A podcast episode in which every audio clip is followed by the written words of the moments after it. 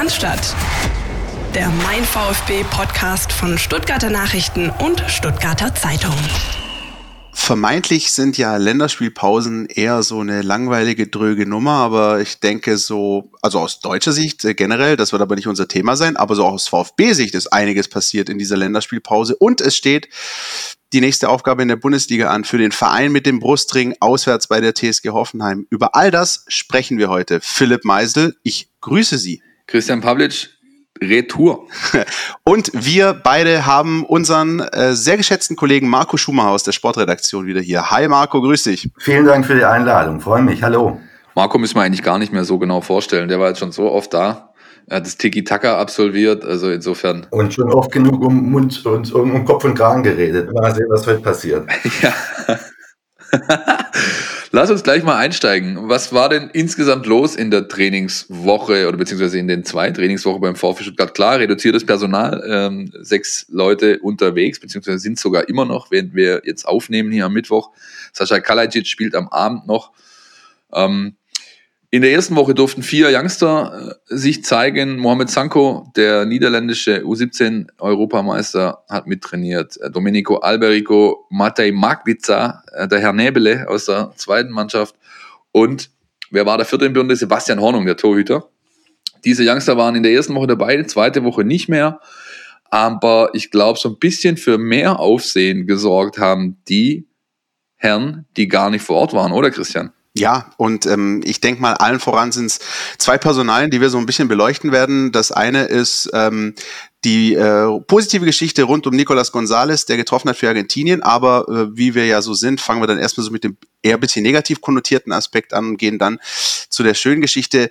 Ähm, die Woche des Borna Sosa war eine durchaus anspruchsvolle und wendungsreiche, um es mal so vorsichtig zu formulieren. Also wir wissen ja, dass ähm, er zuletzt gegen ähm, Eintracht Frankfurt eine echt gute Leistung gezeigt hat, vielleicht sogar mit die beste, ähm, seit er beim VfB ist und ist dementsprechend ähm, ja voller Tatendrang und äh, äh, es war quasi auf das nächste Erfolgserlebnis schielend nach Edinburgh gereist, wo die kroatische U21 das vermeintlich entscheidende Spiel in Schottland bestritt. Ähm, das lief für die Kroaten super. Die haben in der ersten Halbzeit äh, 2-0 geführt, hatten alles im Griff. Dann äh, Torwartfehler 2-1, wurde es nochmal spannend. Und dann äh, dachte sich Borna Sosa, es müssten mal kurz die Sicherung durchbrennen. Er hat sich da tatsächlich eine ähm, Tätigkeit geleistet, nachgetreten gegen den schottischen Verteidiger, ist mit glattrot vom Platz geflogen, hat ähm, hinterher auch gesagt, das sah echt hässlich aus. Ihm hat das äh, wahnsinnig leid getan. Der durfte sich da viel, viel auch anhören, auch in der kroatischen Öffentlichkeit von seinem Trainer Igor Bischan, der auch gesagt hat, ähm, diese Disziplinlosigkeiten haben uns hier zwei Punkte gekostet, denn die Kroaten haben am Ende nur 2-2 in Schottland gespielt. Die EM-Quali war in höchster Gefahr, muss man sagen, denn aufgrund äh, einer ganz verqueren Konstellation, die äh, am Dienstag äh, sich bei diesen U21-Quali-Spielen zugetragen hat, haben es die Kroaten tatsächlich doch noch zur EM geschafft. Die haben mit einer Corona-bedingt geschwächten B-Mannschaft 7-0 gegen Litauen gewonnen und irgendwie andere Ergebnisse quer über Europa haben tatsächlich dazu geführt, dass die Kroaten doch qualifiziert sind. Borna Sosa allerdings hat äh, dieses letzte Spiel natürlich nicht bestritten, weil er aufgrund seiner roten Karte gesperrt war, ist früher äh, abgereist ähm, vom Trost der Kroaten, äh, zu Wochenbeginn schon in der Mercedesstraße auch gewesen, ähm, am Clubzentrum des VfB. Allerdings isoliert äh, vom Rest der Mannschaft noch, weil eben äh, das sowieso gang und gäbe ist, dass äh, wenn die Spieler zurückkehren, ähm, sozusagen sich erstmal auf Abstand begeben müssen, zwei negative Corona-Tests vorliegen müssen und natürlich auch aufgrund der Tatsache, dass eben nach diesem Schottland-Spiel bei den Kroaten insgesamt sieben Spieler und zwei äh, Herren aus dem Staff positiv getestet wurden. Mittlerweile ist bekannt, Borna Sosa ist zwar mal negativ getestet, aber man geht trotzdem nochmal auf Nummer sicher, das will man jetzt wirklich verbrieft haben und kein Risiko eingehen, denn die potenzielle Inkubationszeit ist ja noch nicht abgelaufen. Also es ist noch sozusagen ein bisschen auf Hold mit Borna Sosa. Völlig verrückte Woche für ihn. Äh, rote Karte, was man von ihm gar nicht kennt. Äh, Corona-Gefahr ähm, und am Ende dann doch die EM-Quali für die Kroaten. Ähm, das war ein emotionales Auf und Ab, glaube ich. Ich hoffe, ich habe es einigermaßen. Auch, auch, auch, für, auch für dich offenbar, äh, Christian. Also man, man, man, man merkt, was du für, für einen Hintergrund hast. Ja? Also so, so ein emotionales und so ein langes Intro hat man, glaube ich, schon lange nicht mehr, aber sehr interessant. Ja, vielen Dank. Die Zahl, die Zahl 7 scheint die Zahl der der, äh, die kroatische Zahl der Woche zu sein. Äh, herzliche Grüße an das Café King an dieser Stelle, wenn du mit einer äh, aus, der, aus der Liga aufgerüsteten äh, No-Name-Truppe 7-0 gegen Litauen gewinnst, dann, naja, lassen wir das. Ähm, emotional aufregend war es auch, glaube ich, für Nico González. Der hat in der, Christian, kannst du es nochmal sagen? Eliminatoria, wie war's? Eliminatoria Sudamericana. Dankeschön. Äh, für Argentinien zweimal gespielt, ist im ersten Spiel in die Startelf gerutscht, äh, aufgrund einer Verletzung eines Kollegen, hat getroffen und äh, den Punkt gerettet für Argentinien im 1-1 gegen Paraguay und im zweiten Spiel Anfang an gespielt, heute Nacht war es erst, also in der Nacht von Dienstag auf Mittwoch von Anfang an gespielt, wieder das 1 zu 0, 2 zu 0 gewinnt ähm, die äh, Albi Celeste gegen Peru und ist damit in der, Christian? Eliminatoria Sudamericana. Dankeschön. Äh, wieder so ein bisschen im Kommen, hat den zweiten Platz hinter Brasilien sich geholt und scheint da ganz gute Aussichten zu haben. Für Nico heißt das jetzt äh, dasselbe äh, wie für Borna Sosa auch. Er muss zwei negative Tests vorlegen. Der erste Test soll wohl noch in Peru gemacht worden sein. Der zweite soll dann in Stuttgart erfolgen, wenn die negativ sind. Hat er aber trotzdem eben noch die angesprochene Inkubationszeit und das Thema dürfte sich wahrscheinlich bis Samstag ziehen. Also wenn er das Abschlusstraining machen kann, dann sind die Chancen da, dass er spielt. Wenn dem aber nicht so ist, nach einem 20-Stunden-Flug ausschlafen und so weiter und so fort, könnte es gut sein, dass der VfB Stuttgart auf den Spieler verzichten muss gegen Hoffenheim. Zum Spiel kommen wir nachher noch. Wäre natürlich bitter, weil äh, Nico ist, glaube ich, in glänzender Form äh, so gut wie schon lange nicht mehr. Definitiv. Ähm, Marco, ich habe mal von einem äh, großartigen Journalisten gelernt, die erste Frage bei so einem Eisbrecher ist ähm, am besten eingeleitet mit Hand aufs Herz. ja, genau. Marco, Hand aufs Herz. Hättest du gedacht, dass sich äh, Nico González so wahnsinnig entwickelt. Also jetzt mal wirklich diese Abstiegsgeschichte und Union mal weg, aber das, was äh, gerade so an Sprung äh, hinlegt und auch mit argentinischer Nationalmannschaft und zwei Kisten, das ist schon beeindruckend, oder? Danke, Christian, dass du mir diese Frage stellst und ich nehme nehm tatsächlich die Hand aufs Herz und sage äh, voller Überzeugung und ich fürchte, das habe ich auch schon oft gesagt und euch äh, damit belästigt, aber ich habe ehrlich gesagt zu denjenigen gehört, die von Anfang an gesagt haben, dass der, dass der mal sehr, sehr gut werden kann. Ja, also im ersten Jahr Bundesliga hat man ja noch gesehen, äh, wie, wie ungeschliffen der ist und, wie, und, und die Wege, die Laufwege und die Dinger, die er verballert hat. Aber man hat, man hat, äh, bilde ich mir ein, das Potenzial gesehen und in, in zweite Liga das halbe Jahr ähm, war er ja überragend dann. Also ohne den äh, wäre der VfB, glaube ich, nicht aufgestiegen und jetzt macht er genau da weiter. Und ich glaube auch, äh, wahrscheinlich war es auch gut, dass er sich dann noch diesen, diesen Bündelriss am Anfang geholt hat, weil womöglich hätten sie ihn ansonsten verkauft. Wer weiß es, sie brauchen Geld, 20 Millionen. Ich würde davon ausgehen oder kann mir gut vorstellen, dass, dass die deutlich mehr kriegen irgendwann als 20 Millionen für den, weil das eine echte Rakete ist und glaube ich wirklich eine echte Rakete auch noch wird. Und, und wenn der jetzt dann äh, zwei Tore in der Nationalmannschaft äh, schießt, dann ist er ja erst richtig im Schaufenster. Also das geht gerade erst los. Also da können Sie sich freuen, dass Sie den noch haben. Ja, Wahnsinn. Auch so in der. Ähm, halt, ich nehme die Hand jetzt runter, aber er war die ganze Zeit drauf, wirklich. War mein das Ernst, das, das glaube ich dir sofort. Das glaube ich dir sofort. Es ist ja jeder, der das alles beobachtet und ihr habt ja mich gerade ein bisschen so beim, beim Kroaten-Intro gehört, aber das ist ja bei den Argentiniern nicht minder so. Die nehmen das ja, die sind ja wirklich verrückt, wenn es da um ihre Albis Celeste geht und ähm, die Spieler dort in der Nationalmannschaft sind ja wirklich Superstars. Nicht nur Lionel Messi, sondern wenn man sieht, wer auch da alles mit, mit Nico González zusammenstürmt, Lautaro Martinez und so weiter. Das ähm, erhöht halt die ähm, öffentliche Wahrnehmung im sage ich mal, europäischen Spitzenfußball doch enorm, weil natürlich alle, das ist egal, wo du, wo du rumliest, äh, in den englischen, italienischen, spanischen Medien wird natürlich über dieses Spiel berichtet. Ähm, und dass da natürlich ein gewisser Nicolas González vom VfB Stuttgart, von dem man halt auf internationaler Bühne schon lange nichts mehr gehört hat, da zwei Tore schießt, das lässt halt aufhorchen. Ich glaube auch international, Philipp. Ne? Ja, mit Sicherheit. Also da, da liegt Marco, das ist, das ist zugespitzt könnte ich jetzt behaupten, das ist die leichteste aller Prognosen, die er abgegeben hat, aber es liegt einfach auf der Hand. Also das ist, ja, natürlich. Das liegt einfach auf der Hand. Der Junge performt sehr gut. Ähm, er macht das auch auf internationalem Topniveau. Insofern sind äh, die logischen Konsequenzen einfach naheliegend und die werden äh, so lauten, dass wir uns äh, gegen Saisonende in der, in der, oder wenn die Transferphase ansteht, noch öfters über ihn unterhalten werden müssen, denn das ist natürlich schon ein ja, ein großes Ausrufezeichen, das er setzt. Aber so lange dürfen wir uns freuen, dass er noch hier spielt. Ja, also ich schaue dem, ich schaue dem auch unheimlich gern zu, auch diese, diese, diese, diese Leidenschaft, die der hat und egal gegen wen es geht und diese Power und so weiter. Ja, und das ist ja das, was auch der, was auch der Manager jetzt, äh, jetzt immer gesagt hat, der sei nicht enttäuscht gewesen, dass er da jetzt nicht weg ist, sondern der brennt. Ja, der brennt richtig. Ja, auch weiterhin. Ja.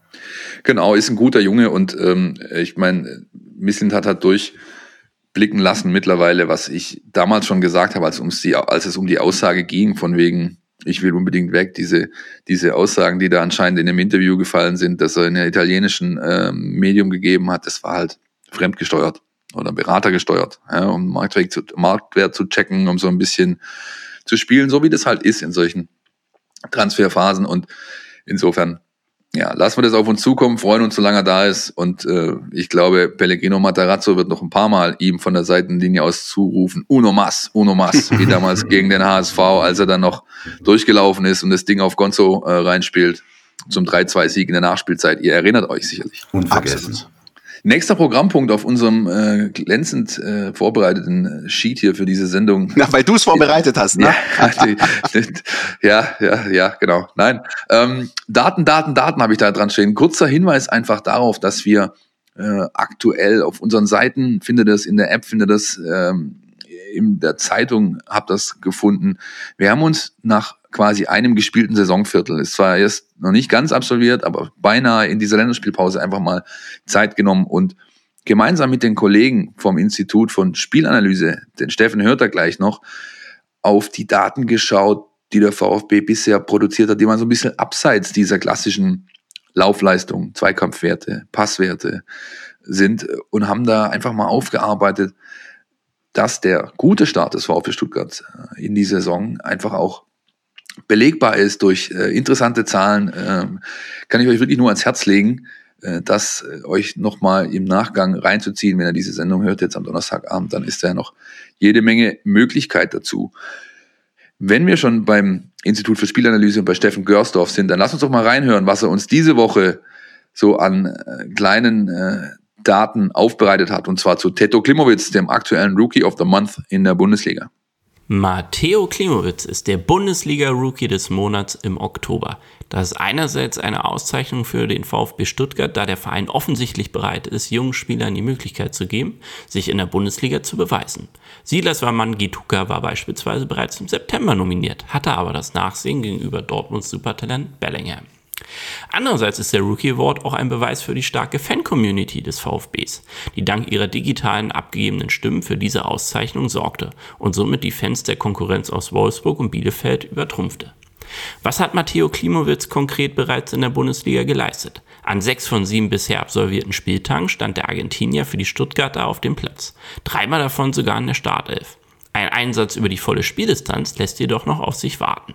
Somit hat er bisher 300 Minuten Bundesliga-Erfahrung sammeln können und hat dabei auch erste Erfolge gefeiert. Am zweiten Spieltag gelang ihm gegen Mainz 05 sein erstes Bundesligator. Beim Gastspiel in Berlin zwei Tage, Spieltage später sorgte er ebenfalls für Torjubel, indem er halb im Fallen noch den Ball für Gonzalo Castro auflegen konnte und der VfB-Kapitän die Partie entschied.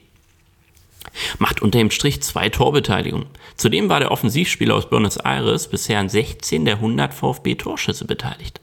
Mit beiden Werten liegt Klimowitz aktuell in den Top 6 beim VfB. Das ist gut, aber auch nur der verheißungsvolle Auftakt einer Profikarriere, die am Ende die Laufbahn seines Vaters Diego vielleicht sogar noch übertrumpfen wird.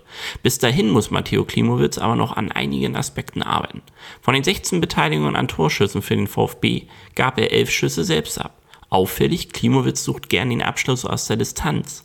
Ein knappes Drittel seiner Abschlüsse erfolgte außerhalb des Strafraums. Problem, lediglich ein Versuch strahlte auch wirklich Gefahr aus, der Rest wurde geblockt oder sicher gefangen.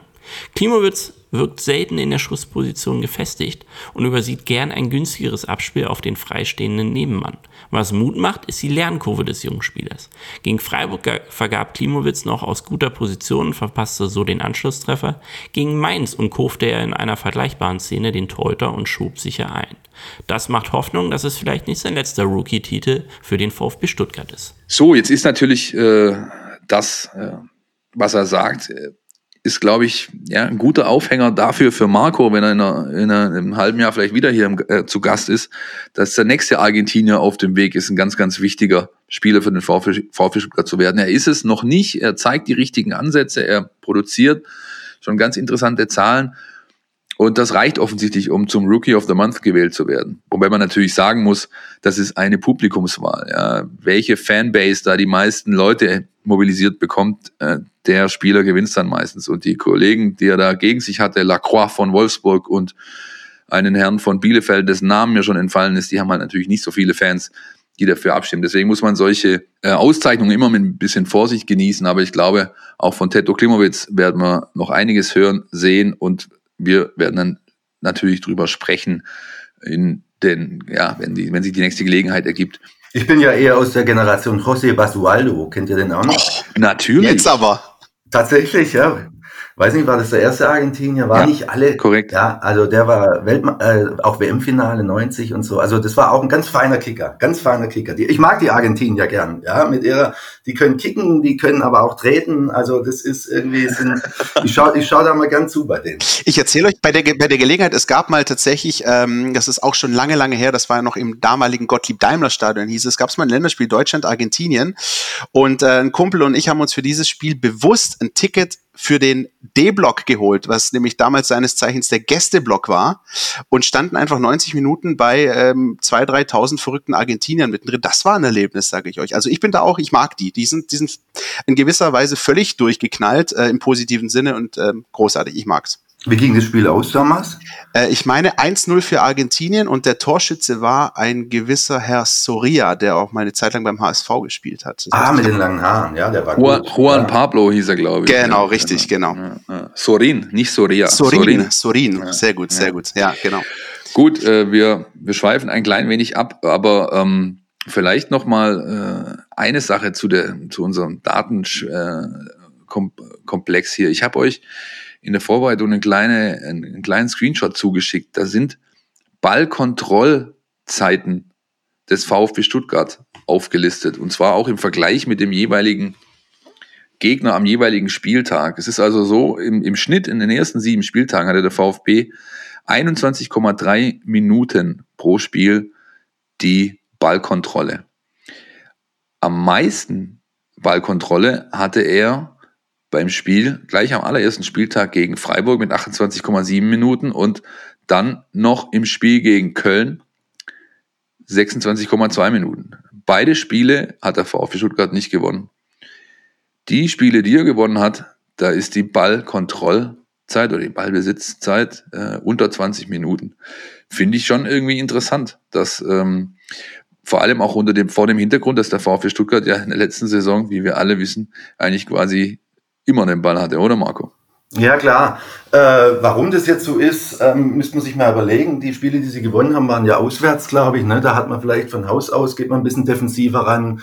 Äh, und das Spiel gegen Freiburg, das wissen wir ja, das lief zwar scheiße, aber, aber ganz gut gespielt haben sie. Und, und gegen Köln äh, war es ja, glaube ich, dann nicht ganz so gut. Also ich weiß nicht, ob man da jetzt äh, viel mehr, hinter, mehr äh, rein interpretieren sollte in die Ballbesitzzeit. Ja, also, aber es ist interessant auf jeden Fall. Ja ich finde es vor allem spannend aus dem Aspekt, weil wir das ja, glaube ich, auch in diesen ganzen Lockdown-Folgen und nach dem Aufstieg dann ähm, so ein bisschen, naja, ich würde schon sagen, Philipp, auch insgeheim gehofft haben, ne, dass das so ein bisschen dann auch der erfolgbringende Fußball für den VfB sein kann. Also man muss nicht ständig wie in der zweiten Liga auch diese, ich sag das, das ist eigentlich ein blödes Wort, aber die Verantwortung fürs Spiel übernehmen, musst du halt nicht immer, weil du in erster Linie auch erstmal gucken kannst, was der Gegner anbietet. Ähm, das einzige Spiel, was da so ein bisschen anders war, finde ich, war das Auswärtsspiel auf Schalke Stärke, weil du da halt auf eine Mannschaft getroffen bist, die äh, auch selbst völlig verunsichert war und, und nicht wusste, was er eigentlich mit dem, mit dem Ball anfangen soll.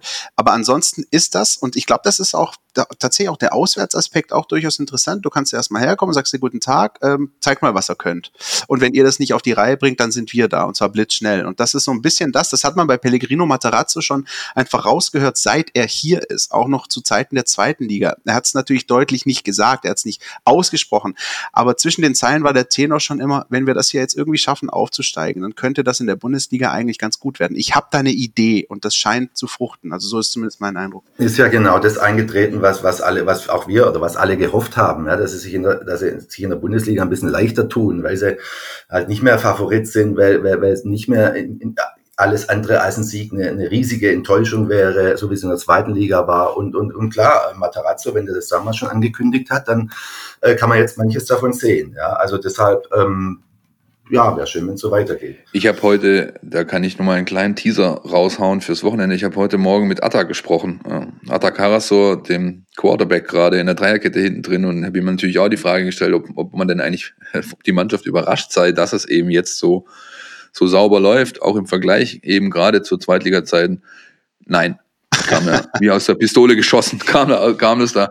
Ja, also der, äh, die, die sind schon, äh, haben schon auch vielleicht ein Stück weit einfach ist Ballast von ihnen abgefallen auch, ja, und äh, waren sich, die waren sich alle schon im Klaren, dass das ganz gut laufen könnte. Ich weiß nicht, ob sie, sich, ob sie sich im Klaren war, aber zumindest merken sie es jetzt, ja, und, und da gibt halt jedes Spiel und jeder Punkt gibt weiteres Selbstvertrauen, ja, also so, so, so banal es klingt, aber ist ja tatsächlich so. Und wenn man die Truppe jetzt sieht, wie sie auf den Platz geht, dann äh, sieht man, äh, die wollen da nicht nur sich hinten reinstellen, sondern die wollen mitspielen. Also mir gefällt es wirklich und das habe ich über den VfB, glaube ich, schon, schon, schon lange nicht mehr gesagt. Mir, mir gefällt es richtig, richtig gut, was da gerade passiert bei denen. Ja, das kann man so festhalten. Interview, wie gesagt, lest ihr am Spieltag, am Samstag dann, wenn es gegen Hoffenheim geht. Das ist kein Ligagipfel, aber ein weiterer anderer Ligagipfel, der hat das Geschehen auch rund um den VfB so ein bisschen beherrscht äh, in den letzten Tagen. Marco, ich spiele einfach mal den Ball schön galant in die Gasse. Ich hoffe wohl temperiert, aber äh, Karl-Heinz Rummenigge, sein Ligagipfel, zu dem dann doch nicht die ganze Liga eingeladen war, der VfB Stuttgart, äh, hol uns doch mal so ein bisschen ab, was, was hinter diesem ganzen Themenkomplex steckt. Also, äh, gut, äh, ihr wisst auch, ich, ich, ich versuche mich ganz kurz zu fassen. Der VfB Stuttgart hatte ein ein Positionspapier mit unterschrieben, äh, zusammen mit, mit vier anderen Bundesligisten und zehn Mannschaften, zehn Vereine aus der zweiten Liga, in, in dem äh, nicht mehr als Denkanstöße äh, formuliert werden, wie man vielleicht die Fernsehgelder in Zukunft ein bisschen anders äh, verteilen könnte, um wieder mehr Wettbewerb in die Liga zu bringen, um äh, damit die Schere nicht immer weiter auseinandergeht und so weiter und so fort. Das war ein ganz offener Prozess, äh, der da geführt wurde. Äh, da, waren, da waren alle Clubs beteiligt, außer denjenigen, die die Präsidiumsmitglieder bei der DFL haben. Das wurde an alle geschickt. Die einen haben es unterschrieben, die anderen haben es nicht unterschrieben. Der VfB hat es unterschrieben, was ich, was ich auch sehr gut fand und, und, und, und, und, und total richtig fand. Äh, die Folge war, dass, dass äh, Karl-Heinz Rummenigge, Vorstandsvorsitzender des FC Bayern, äh, vorbestraft im Übrigen, wie wir wissen, ähm, dass der dann äh, zum Gegenschlag ausgeholt hat und ein, ein, ein eigenes Treffen der sogenannten G15 organisiert hat. Ähm, in Frankfurt fand es dann äh, letzte Woche statt, äh, die, die 14 äh, Bundesligisten ohne VfB plus ein Hamburger SV, die sich in Frankfurt im, am Flughafen getroffen haben äh, wohl nichts Wichtiges äh, beredet und schon gar nichts entschieden haben. Es war ein reiner symbolischer Akt, äh, den hat Karl-Heinz Rummenigge initiiert, um eben die Muskeln spielen zu lassen, um zu zeigen, so äh, VfB und die anderen, das habt ihr jetzt davon.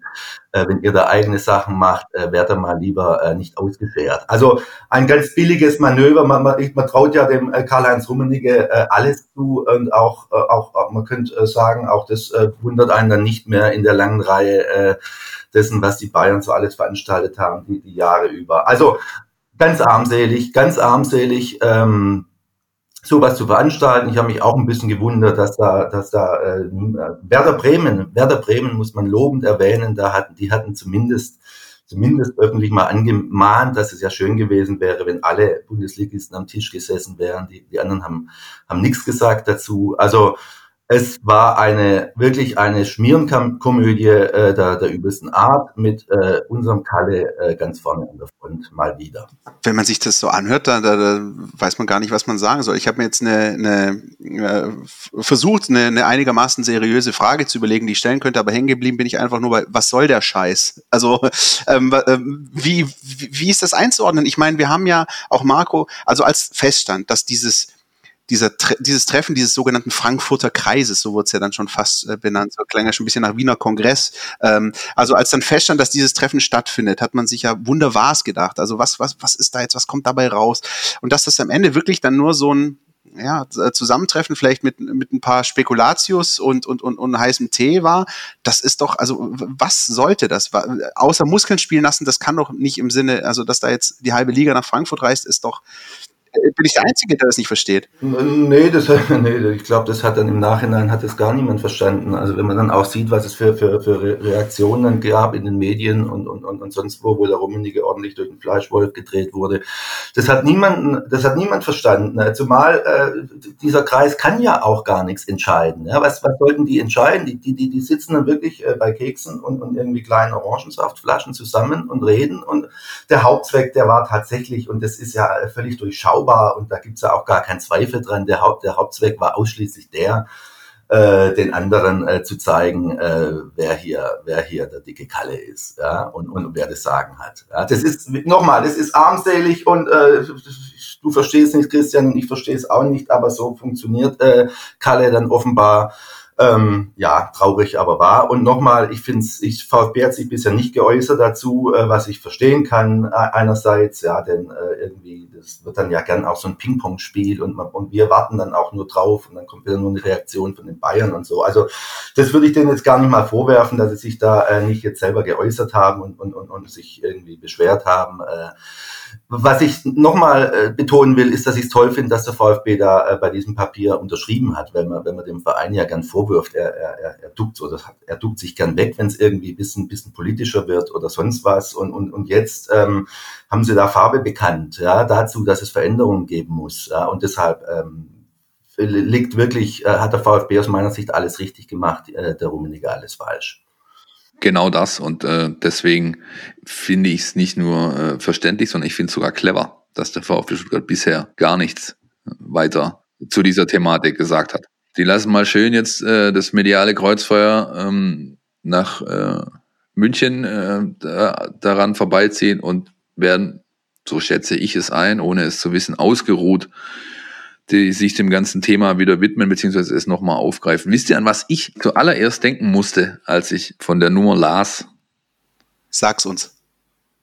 An das Spiel TSG Hoffenheim gegen FC Bayern München, als Karl-Heinz Rummenigge Händchen haltend mit Dietmar Hopp auf den Platz ging, sich äh, beklatschen hat lassen und nachher ähm, die Tränendrüse Richtung, wir müssen alle mehr Solidarität zeigen, gezeigt hat. Ja, das ist, das ist, das habe ich nicht dran gedacht, muss ich zugeben, aber ist gar nicht so schlecht, ja, weil das ist, ist, ist so, so billigster, billigste Symbolpolitik, ja, auch damals dann Händchen halten, es stand 5-0 oder 6-0 oder was und haben sich feiern lassen, dass sie nicht mehr richtig gespielt haben, hinterher äh, Tränendrüse und so und, und ja, also ich, ich merke schon wieder, wie ich äh, mich echauffiere, deshalb äh, gebe ich das Wort wieder ab lieber. Ja, ich bin einfach mal gespannt, was jetzt daraus, was jetzt daraus passieren äh, wird. Ich meine, man hat jetzt einfach klare Positionen, ne? äh, die werden, die Linien werden wahrscheinlich aufgeweicht werden. Bremen hast du schon angesprochen, Marco. Ich glaube nicht, dass äh, diese sage ich mal, Konstellation so bleiben wird, wie sie aktuell sich darstellt, mit den einen, die das Papier unterschrieben haben, mit den anderen, die in Frankfurt fahren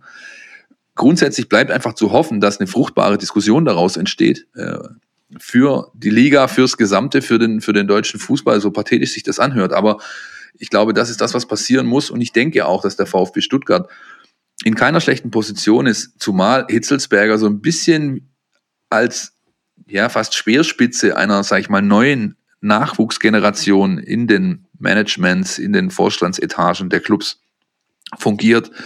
Es sind ja einige die äh, in dieser Riege mittlerweile mitspielen, ein Sascha Rieter beispielsweise oder äh, den Simon Rolfes in Leverkusen und, und, und. Ich glaube, da zeichnet sich so ein bisschen ein Generationenwechsel ab und ich glaube, das kann nicht allzu schlecht sich ausgehen für den VfB. Nein, im Gegenteil. Und ich, man hat ja dann hinterher auch zum Teil gehört, auch, auch, auch die Bildzeitung, die natürlich dann immer, immer über jedes Stöckchen springt, dass die Bayern hinhalten, die dann natürlich vorne dran, so nach dem Motto, äh, Hitzesberger habe den VfB ins Abseits manövriert, warum tut er das? Oder sowas völliger Schwachsinn aus meiner Sicht. Ja, denn äh, Hitzesberger hat sich, hat sich damit auch, äh, ich glaube nicht mal, dass er das jetzt bewusst gemacht hat, sondern das hat sich dann, der wird selber wahrscheinlich so ein bisschen überrascht gewesen sein von den ganzen Reaktionen, glaube ich. Aber er hat sich in jedem Falle profiliert, auch innerhalb der Liga übrigens. Also ich habe dann im Nachgang mit, mit vielen Leuten auch gesprochen, die dann, die dann äh, sich natürlich dann zum Teil nicht öffentlich äußern wollen, weil sind halt dann immer noch die Bayern der Gegner, verstehe ich alles.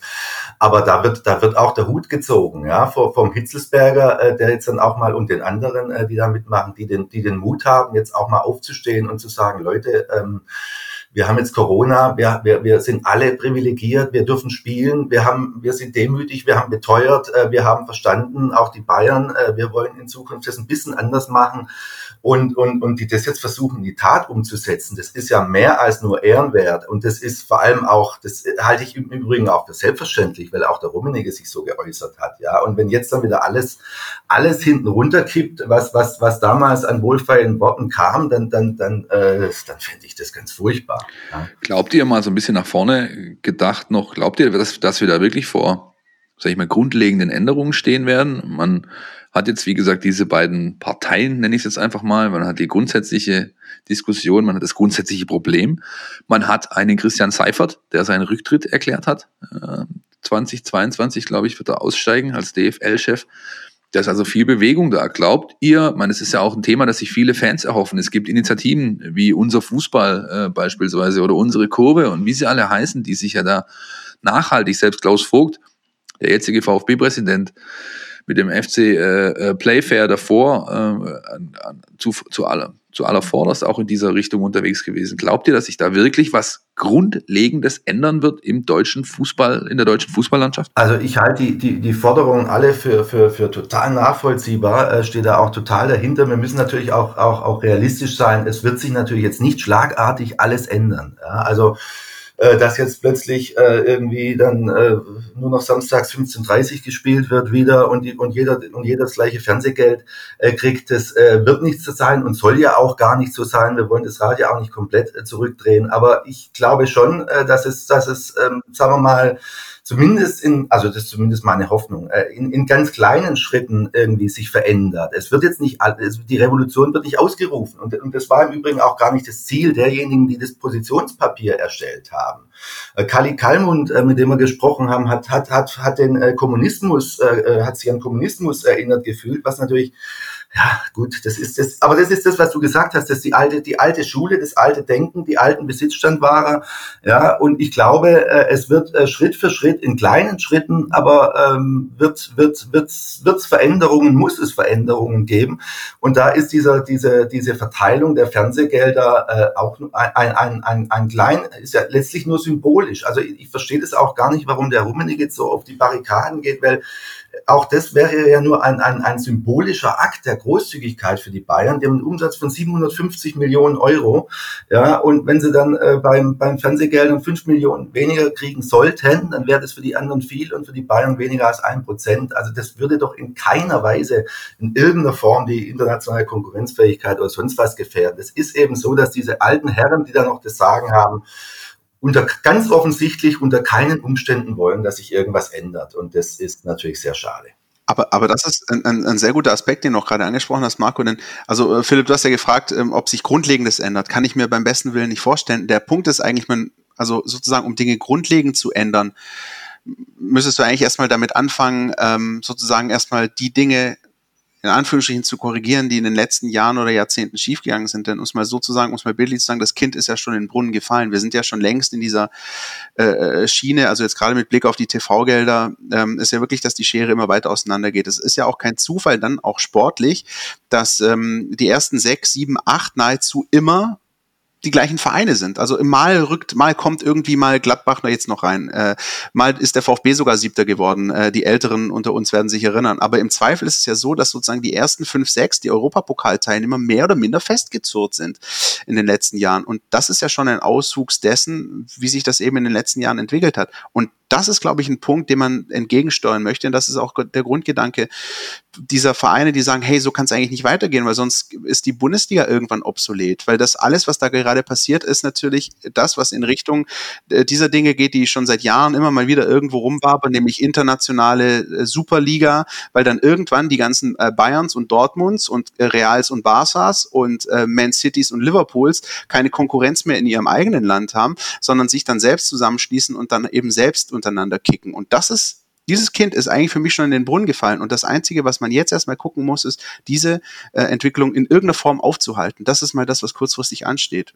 So sehe ich das, ja. Völlig richtig, ja. Also zumindest ein bisschen abzubremsen. Also wir sind uns ja einig, auch wenn jetzt die Fernsehgelder ein bisschen anders verteilt werden, dann wird nicht nächstes Jahr äh, äh, Arminia Bielefeld Meister, sonst was. Also das, das bleibt schon alles so. Und es ist auch auf, auf längere Zeit, äh, ist dieser Abstand nicht aufzuholen. Aber äh, das ja, es, ist, es wäre, es wäre nochmal zum letzten Mal ein, ein letzter Schritt und auch ein, im Übrigen ganz wichtig, wie ich finde, ein, ein, ein, einfach ein Zeichen auch des guten Willens ja, und, und, und, und des, des Veränderungswillens ja, und, und nicht zu sagen, alles, alles bleibt so, wie es ist.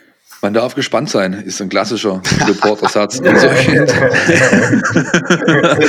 in solchen Situationen, äh, wie sich das in Zukunft gestaltet. Ich glaube, äh, aber zum Beispiel, was man, was, was man auch, glaube ich, noch sagen kann zu dem Komplex, Themenkomplex vielleicht. Ich glaube, der eine oder andere Bundesliga-Funktionär dürfte aktuell ganz froh sein, dass keine Fans im Stadion zugelassen sind, weil was er sich da an Spruchbändern und sonstigen Geschichten äh, ja, gegenüber sehen würde, glaube ich, Spieltag für Spieltag, das äh, wäre ebenso wahrscheinlich äh, ja, unbestritten. Ähm, eine Sache vielleicht noch äh, in unserem, in, in dem Blog hat jetzt natürlich nichts mehr mit, der, mit, der, mit dem Liga-Gipfel zu tun, aber so ein kleiner Mini, Mini, Mini-Lokalgipfel, der fand letzte Woche im Schlienstadion statt, nämlich das Testspiel gegen den ersten FC Heidenheim. Wenn auch unter Ausschluss jeglicher Beobachter, das heißt, der äh, Club hat nichts zugelassen, weder wir Journalisten noch Fotograf, niemand durfte vor Ort sein. Ähm, ich habe mir sagen lassen, es war ganz solide, vor allem unter der, sage ich mal, unter, dem, der Rücksichtnahme darauf, dass äh, zum Beispiel ein Noi äh, Ahamada zum ersten Mal für den VfB sozusagen gespielt hat. Zumindest für die erste Mannschaft beim VfB 2 hat er schon mal gespielt. Das Tor, das 1 zu 0 zum Sieg, erzielte Philipp Förster, der, glaube ich, äh, den man, glaube ich, auf dem Zettel haben sollte an diesem Samstag in Hoffenheim. Ansonsten ist da nicht allzu viel leider äh, rauszuholen gewesen aus diesem knappen Sieg, außer vielleicht der Tatsache, gerade auch nochmal auf Förster bezogen, dass es doch ganz wichtig ist, dass der VfB Stuttgart weiterhin eine zweite Mannschaft aufrechterhält. Denn eben dieser Philipp Förster hat sich nach seinen langwierigen Wadenproblemen über die Mannschaft rangearbeitet, hat gute Spiele gemacht bei Frank Farnhorst. Und ich bin ziemlich sicher, er ist nächsten Samstag äh, zumindest im Kader für das Spiel im Reichgau. Wollen wir ganz kurz ein NLZ Newsflash Jingle hören? Ja, Sehr absolut. Gern. NLZ News. Neues von den Nachwuchsmannschaften. Unser Newsflash diese, diese Woche, der ist wirklich sehr, sehr kurz. Es passiert einfach gar nichts da unten. Die dürfen zwar trainieren, das gilt weiterhin. Die Ausnahmeregeln bestehen, das heißt U17, U19, U21, die trainieren. Mehr ist aber nicht drin, es ist weiterhin nicht abzusehen, ob es weitergeht. Ende November will der DFB diesbezüglich Empfehlungen aussprechen bzw. Entscheidungen treffen. Zuallererst steht da natürlich, glaube ich, aber auch das, was äh, Mutti in Berlin äh, zum Besten gibt, denn äh, wenn die gesamtpandemische Lage sich weiterhin so diffizil gestaltet, kann ich mir nicht vorstellen, dass da so schnell in diesen unteren Ligen wieder gespielt werden wird. Aber Jordan Meyer ist äh, leider zu erwähnen. Dein spezieller Freund, Marco. Ja, ja, ich habe es wirklich mit, mit großer Betroffenheit äh, zur Kenntnis genommen, dass er wieder am Knie operiert werden musste. Richtig, ist nicht ganz so schlimm wie das letzte Mal. Es ist diesmal nur ein Meniskusschaden, der operativ äh, behoben werden muss, aber er ist wieder einige Monate raus. Ich glaube, äh, wird so schnell nicht mehr auf irgendeinen Spielberichtsbogen aus ähm, auftauchen. Nico Willig, sein Trainer, hat sogar eine ganz äh, schöne Videobotschaft noch öffentlich an ihn gerichtet, dass es wirklich hart, wie es den Jungen da unten erwischt hat. Ähm, auch da, ich wiederhole mich gerne, man darf gespannt sein, wann es da wirklich weitergeht. Wollen wir auf den kommenden Gegner blicken? Männer.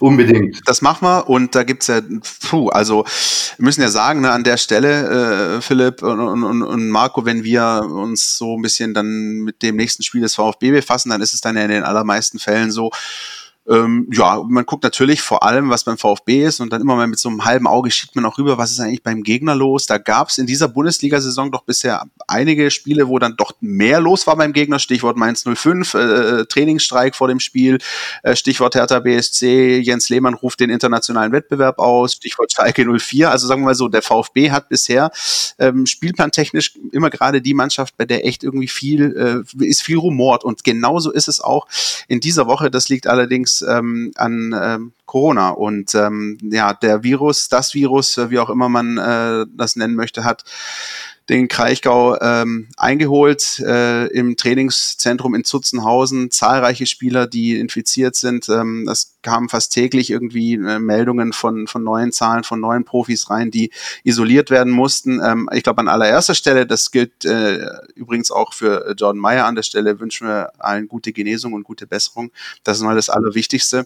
Ähm, aber man merkt natürlich, dass da echt ähm, boah, viel los ist. Die Hoffenheimer durften jetzt wieder mit Wochenbeginn in den Trainingsbetrieb einsteigen, haben sozusagen das Go vom Gesundheitsamt bekommen, dass sie wieder trainieren und sich aufs Spiel vorbereiten können. Aber ob und wie das dann halt aussieht, äh, Stichwort, noch sind sechs Spieler außer Gefecht aus dem Profikader, das steht alles noch in den Sternen. Das ist, ich glaube, ich kann mich nicht dran erinnern, Philipp, dass wir mal ähm, im Vorfeld eines Spiels so viele Meldungen fabriziert haben, die sich auf den nächsten Gegner äh, beziehen, der Situation geschuldet. Nee, das ist ja fast Stundentakt. Also erst heute Morgen, an diesem Mittwoch, äh, kam eine Meldung über einen Spieler, der jetzt äh, positiv wieder ist. Namen habe ich noch nie gehört, aber er scheint wohl im, im, im ersten, also in der ersten Mannschaft unterwegs zu sein.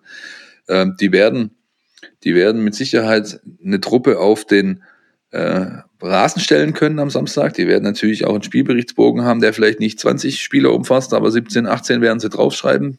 Vielleicht auch mit Unterstützung aus der zweiten Mannschaft.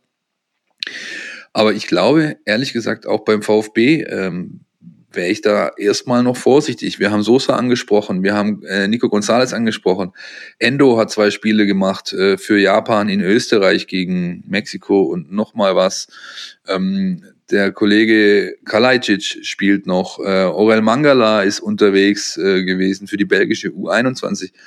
Das bleibt alles abzuwarten und ich würde mich nicht wundern, ganz ehrlich, ob sie jetzt infiziert sind oder nicht. Ich wünsche es natürlich keinem.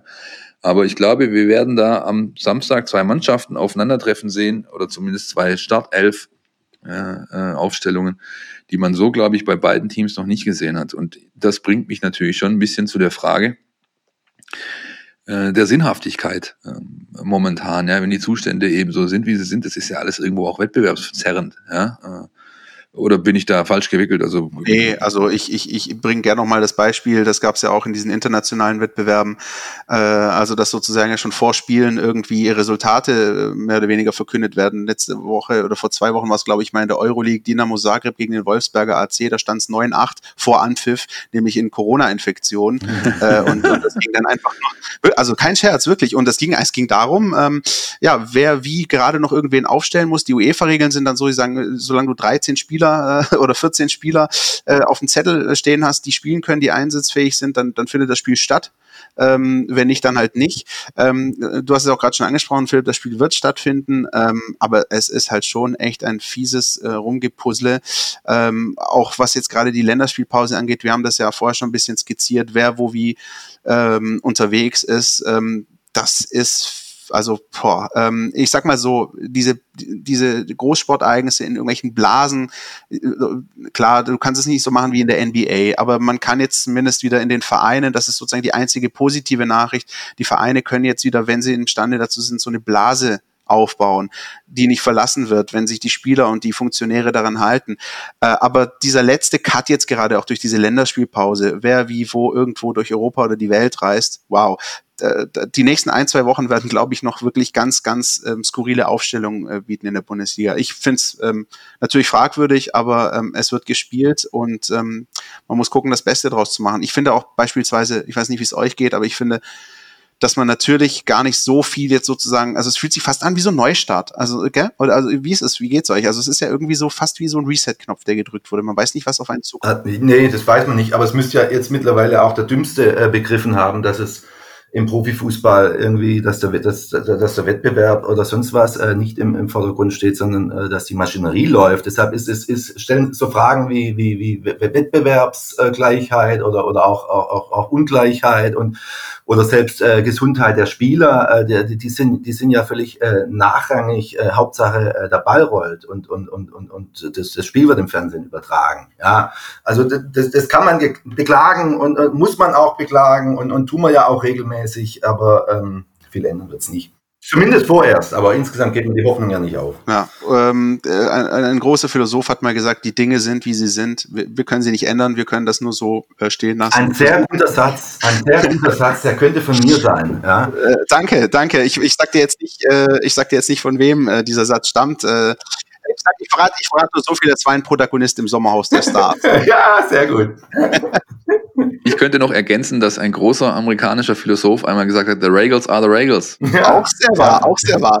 Äh, bevor wir hier aber in unserem VfB-Podcast äh, in irgendwelche äh, Trash-TV-Floskeln verfallen, hören wir uns an, was der Experte zu sagen hat. Denn Jonas Bischofberger, ihr habt ihn noch letzte Woche bei uns ähm, gehört, in der letzten Woche in voller Länge, hat sich äh, dezidiert auseinandergesetzt mit dem nächsten Gegner des VfB Stuttgart und mit einem ganz bestimmten Akteur, der spielen wird am Samstag. Die Mein VfB Taktiktafel. Hier geht's ins Detail.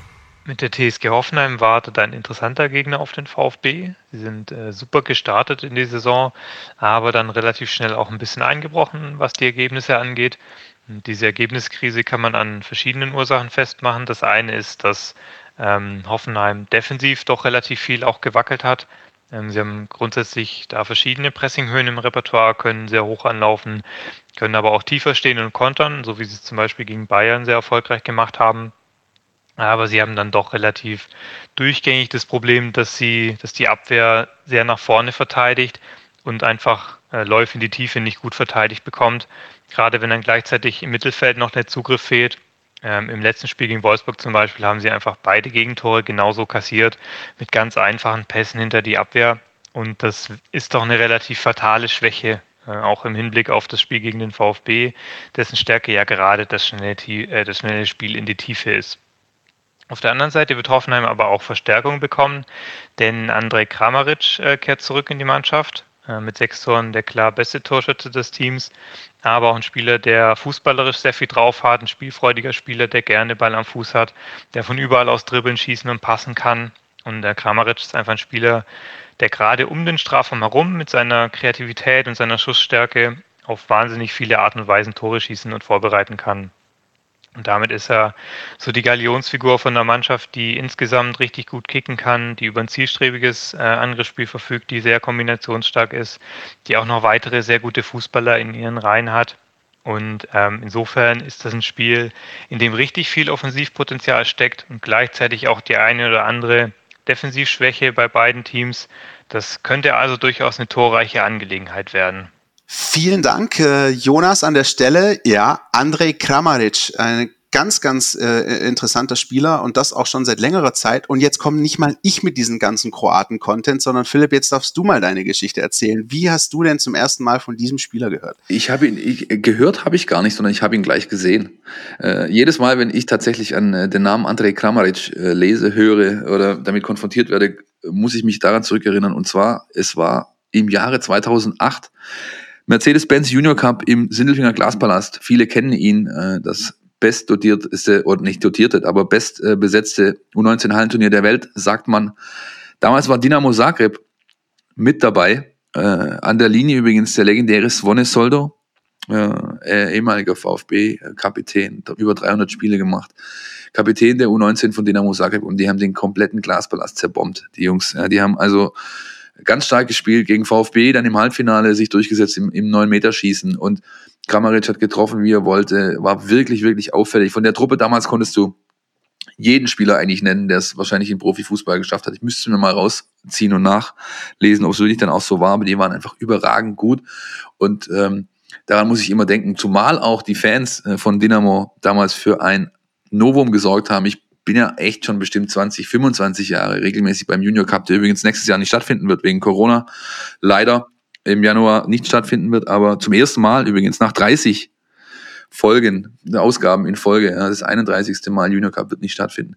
Aber die ähm, kroatischen Fans haben für ein Novum gesorgt und zwar dahingehend, dass sie, soweit ich das äh, durch meine Anwesenheit bestätigen kann, die einzige Fangruppe waren bisher, die in innen drin im Glaspalast Pyrotechnik gezündet haben. Gut. das war dann doch äh, recht unterhaltsam teilweise, ja, ähm, was dann da ab, ablief. Aber äh, das äh, soll der kleine Ausflug jetzt gewesen sein. Warum kann er denn, oder bist du denn so sicher, Christian, dass er spielt?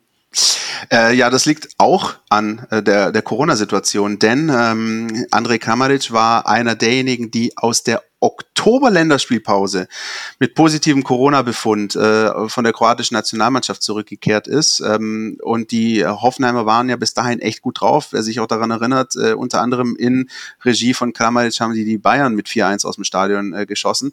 Und äh, dann aber im Oktober kam der positive Befund. Kramaric ist ausgefallen und im Zuge dessen sind auch die ähm, Resultate bei der TSG Hoffenheim ausgeblieben. Äh, die haben gerade einen richtigen Negativlauf äh, in der Bundesliga. In der Euroleague zwischendrin holen sie, holen sie ihre Siege, aber in der Bundesliga sind sie ja dann momentan auch hinter dem VfB in der Tabelle. Und äh, nun ja, jetzt war wieder Länderspielpause. Andrej Kramaric ist nicht zu den Kroaten äh, gereist, sondern hat hier weiter sich sozusagen voll konzentriert, ist in der Zutzenhausener Bubble geblieben und ist dementsprechend einer derjenigen Spieler, von denen man jetzt schon weiß, wenn jetzt natürlich im Training nichts passiert, dass er spielen wird. Und das ist keine gute Nachricht für den VfB. Ich glaube, so viel kann man schon mal sagen. Ja, wie, also man, es bleibt abzuwarten. So viele Meldungen wieder gerade aus Zutzenhausen kommen. Vielleicht passiert ja doch noch was vor Wochenende. Wäre ihm natürlich nicht zu wünschen. Aber ich würde gerne nochmal den Blick auf den, auf den VfB richten, äh, Marco und Christian, in die, vor, der, vor dieser Partie jetzt. Äh, du hast die tabellarische Situation schon genannt. Christian, äh, wir stehen vor den Leuten da aus dem Kraichgau. Aber andererseits, gute Saisonstart VfB, haben wir auch eingangs drüber gesprochen. Die Daten belegen dies und jenes, haben wir auch drüber gesprochen. Aber es ist dann doch schon wieder eine Weile her, dass der VfB Stuttgart einen Sieg gefeiert hat. Äh, zuletzt gab es eben dann doch äh, mit den Spielen gegen Köln, Schalke, Frankfurt drei Unentschieden ähm, und dieses schleichende Gefühl, da wäre halt deutlich mehr drin gewesen. Was glaubt ihr denn, welche Bedeutung hätte denn ein Sieg auch mit dem Blick auf die kommenden Wochen? Die Champions League-Teilnehmer kommen jetzt alle, Bayern, Dortmund, äh, Mönchengladbach, Leipzig, all das steht noch auf der Uhr. Wird es nicht allzu hoch hängen.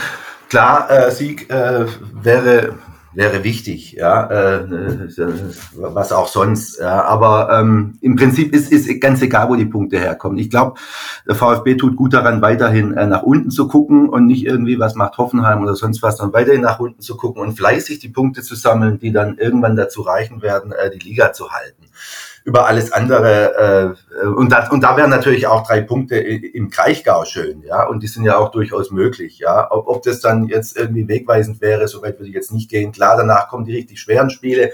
Wäre sicher äh, sehr, sehr hilfreich, wenn man schon mal mit einem schönen Polster dann in, in diese Spiele geht. Ja. Aber auch da werden Punkte vergeben. Ja, und, also. und dass da was zu holen ist, hat äh, jüngst übrigens, finde ich, auf sehr beeindruckende Art und Weise Union Berlin gezeigt. Die sind da zum Montagsspiel angereist, ähm, haben dann klar auch in Überzahl am Ende, aber haben am Ende 3-1 gewonnen und haben das echt klug gemacht. Ähm, ich, ähm, wie gesagt, bin natürlich, wir wissen beide nicht, äh, wie, wie, wie, die, wie, die, wie die Mannschaften aussehen werden, wer da auf dem Platz steht, wer nicht auf dem Platz steht, wer nicht zur Verfügung steht. Aber ähm, der VfB kann eigentlich so ein bisschen das machen, was er auch in Mainz und Berlin und auf Schalke gemacht hat und sagen, ähm, so, Jungs, hier, Hoffenheim, zeigt doch mal, was könnt ihr denn, was habt ihr uns denn anzubieten?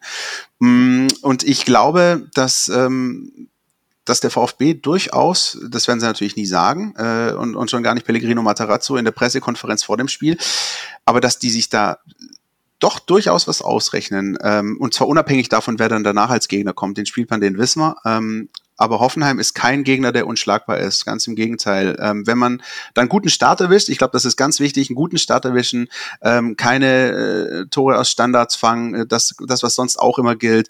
Aber wenn das Spiel so seinen Gang geht und ähm, die erste Halbzeit rum ist und der VfB liegt da jetzt nicht 2-0 hinten, dann würde ich glaube ich, äh, einen Zehner drauf setzen, dass da auf jeden Fall was mitgenommen wird. Ich ähm, sehe das sehr optimistisch. Ich hoffe. Ich glaube, die, Quoten, glaub, die Quoten sinken auch mittlerweile auf Siege des VfB, ne? Zu Recht auch. Das, also, nee, sehe ich genauso, äh, Christian. Also alles andere als, als krasser Außenseiter, würde ich sagen. Ich hoffe natürlich, Christian, du setzt die 10 Euro bei Tiptoro, dem neuen Wettpartner des VfB Stuttgart und nicht irgendwo.